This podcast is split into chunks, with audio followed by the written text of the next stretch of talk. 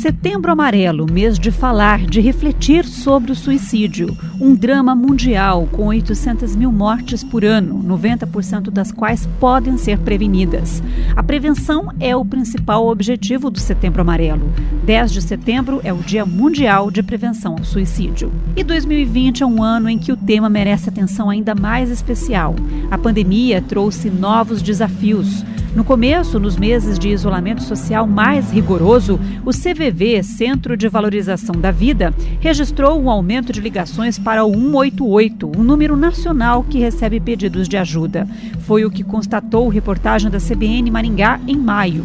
A coordenadora do centro em Maringá, Vanessa Santos, diz que alguns assuntos têm sido mais recorrentes, como solidão e depressão. Aumentou sim a procura pelo atendimento do CVV é, nós observamos aproximadamente 20% é, de procura a mais do que em outros períodos, né? Então, pós-pandemia, a gente percebeu esse aumento das pessoas que procuram o trabalho do CVV para poder conversar.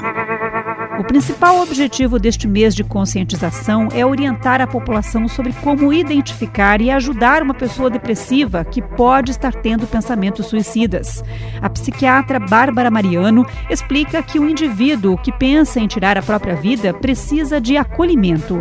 É necessário falar abertamente, sem conselhos, comparações ou julgamentos, apenas demonstrando que você percebe o sofrimento do outro e quer ajudar é importante a gente estar tá pronto para acolher esse paciente, né?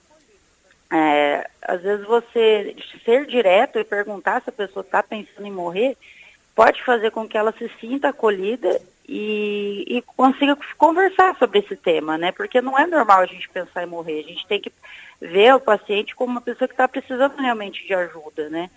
É, todos têm dificuldades, existem os problemas do cotidiano, mas eles não podem culminar com a nossa vontade de morrer, né? Então isso é um sinal de que a pessoa precisa de ajuda. Às vezes só o fato de você conseguir ouvir com paciência, sem fazer julgamento, né? Sem falar, ah, mas é frescura, isso que você está sentindo, né? Você acolher mesmo aquela pessoa já faz grande diferença, né? Do, no sentido de dar um pouquinho de esperança para ela. É saber que tem possibilidades uhum. diferentes do suicídio. Agora, a medicina, ela, ela entende, ela consegue explicar por quê, o que, que ocorre na mente, no organismo de uma pessoa que desenvolve a depressão severa? Existem vários, vários fatores, né, que não é só a parte do a parte neuroquímica, né, tem a, o desequilíbrio dos neurotransmissores, da parte do, cognitiva mesmo, pensamentos mais distorcidos que a pessoa apresenta, mas também o, o, o, o ambiente que a pessoa é, vive ali também contribui para que é, a pessoa chegue a esse ponto ou não, né? A gente tem estatísticas históricas de que a pessoa que é mais sozinha, mais isolada, ela tem mais chance de pensar e às vezes até cometer o suicídio, né? Os homens acabam conseguindo mais que as mulheres, porém as mulheres tentam mais que os homens. E esse, esse fator de isolamento, de solidão, é um fator bastante presente. A gente também tem alguns é, fatores genéticos, algumas causas genéticas também que corroboram para para a tentativa e o sucesso do suicídio, né? Não raro a gente observa tendências familiares. Às vezes a gente tem uma história ali, ah, um tio se suicidou também, um avô, bisavô, então a gente tem uma parte genética também que explica isso, né? Assim como é, parte da explicação para o transtorno depressivo e outros transtornos psiquiátricos que podem ter o suicídio como consequência. Existe alguma idade onde o risco é maior? Os idosos, eles estão é, acima dos 65 anos, principalmente, eles estão entre a faixa etária que mais tem um índice de depressão e às vezes eles têm esses pensamentos suicidas também, tá? Então a gente tem, tem que ficar de olho neles, por incrível que pareça, a idade que mais tem ali é, esses sintomas depressivos por vários fatores, né? Às vezes tem a perda do cônjuge, é, esse isolamento social, perda às vezes do funcionamento dele físico mesmo, por alguma comorbidade, alguma doença que a pessoa está passando. E às vezes ela tem essa questão de olhar para trás e ver, poxa, eu já estou com essa idade, o que, que eu completei da minha vida, né? Então, às vezes tem muito relação, é, muita relação com isso, né? Com o passar do tempo e às vezes olhar para trás e ver que, nossa, não é bem o que eu gostaria, né? Então a gente tem bastante é, taxa de depressão na população idosa e às vezes suicídio também, né? E entre os adolescentes que estão passando por uma fase de mudanças hormonais, né? Os adolescentes também a gente verifica bastante tendência, né? Até crianças já começam a eventualmente é, verbalizar pensamento suicida, algum comportamento mais introspectivo, né? A gente observa que a adolescência hoje em dia, é, por ter a, a vida com muitas facilidades, né, tecnologia, tudo. Hoje em dia os adolescentes às vezes não conseguem lidar muito bem com frustrações, né? Então, o fato de hoje em dia você ter tudo na palma da mão, você, ah, eu quero saber alguma coisa, eu vou procurar no Google, quero falar com alguém, vou mandar um WhatsApp, né? Então a gente tem muitas coisas imediatas é, em, em, diante da tecnologia que nós temos. E isso facilita com que as frustrações da vida elas não sejam encaradas de uma forma natural, que eles não consigam lidar muito bem com os grandes nãos da vida, né? Por exemplo, uma reprovação, às vezes uma dificuldade de relacionamento, alguma até essa situação mesmo da pandemia a gente observa que tem alguns adolescentes com muita dificuldade, crianças com dificuldade também de ter que ficar em casa, não poder ver os colegas da escola, não poder ver os professores, não poder estudar direito. Então eles têm essa essa facilidade de se frustrar mais por coisas que antigamente a gente não se frustrava com tanta facilidade, né? Porque a gente tinha mais aquela mentalidade de, ah, vai demorar um pouquinho para conseguir, isso é normal. Hoje em dia não, tudo que a gente quer, a gente consegue. Ah, quero pedir uma coisa, vou pedir um iFood, né? Quero pesquisar na internet, como eu havia mencionado. Então isso facilita muito com que os adolescentes também sejam um grupo de risco que a gente tem que ficar de olho. E muitos pais também acabam encarando essas queixas do adolescente, né? É, como queixas da fase mesmo, e nem sempre são queixas da fase, a gente não pode negligenciar. Você observa aquele comportamento um pouco mais introspectivo, fica mais isolado no quarto, alguns têm até hábitos de automutilação, né? Se cortam, fazem algumas coisas diferentes, então a gente tem que estar sempre de olho nesses pequenos sinais, né? Uhum.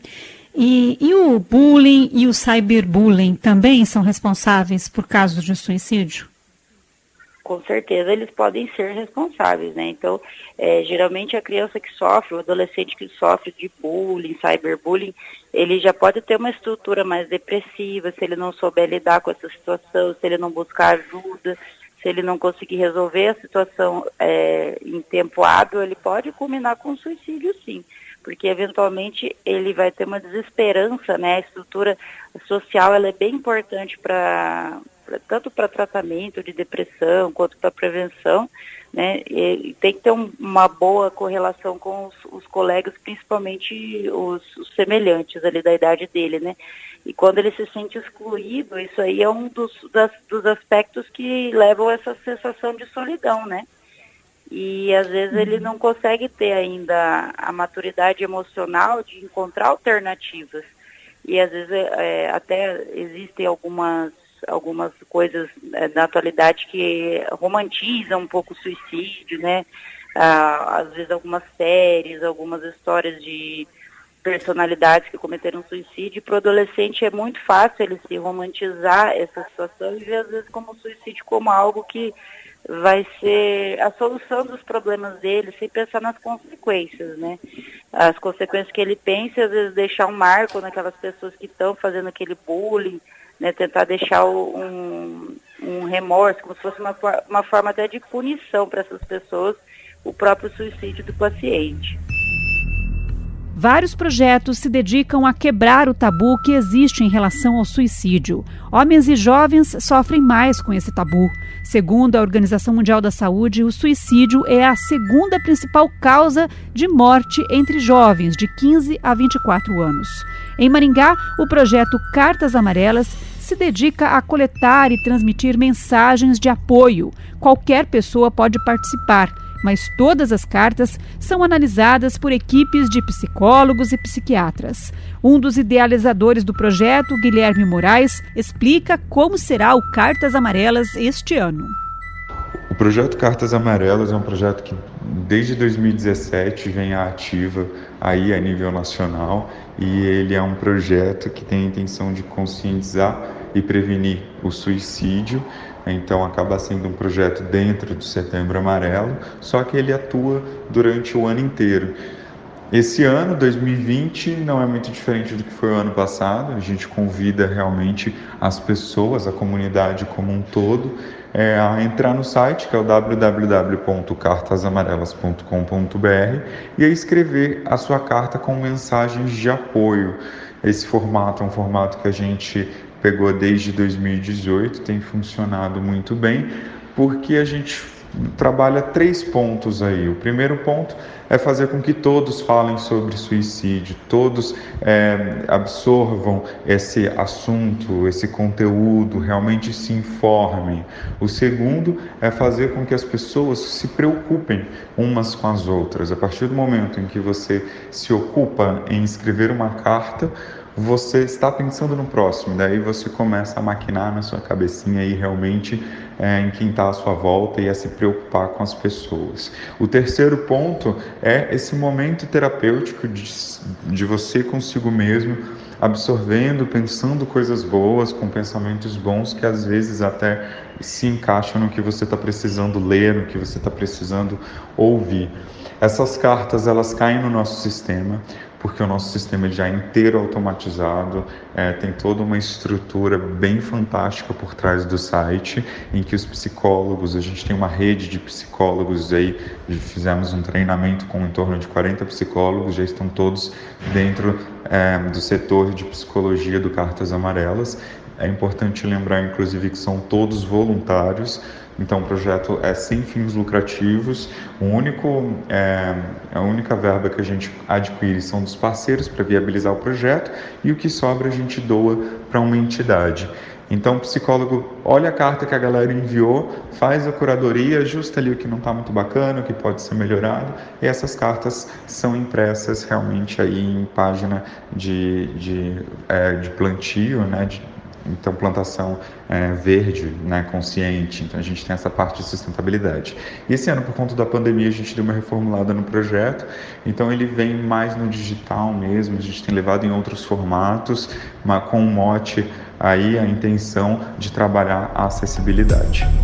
No Setembro Amarelo, a mensagem que precisa ser passada adiante: morrer não é alternativa para resolver os problemas. Vamos buscar a saída juntos, com acolhimento e informação.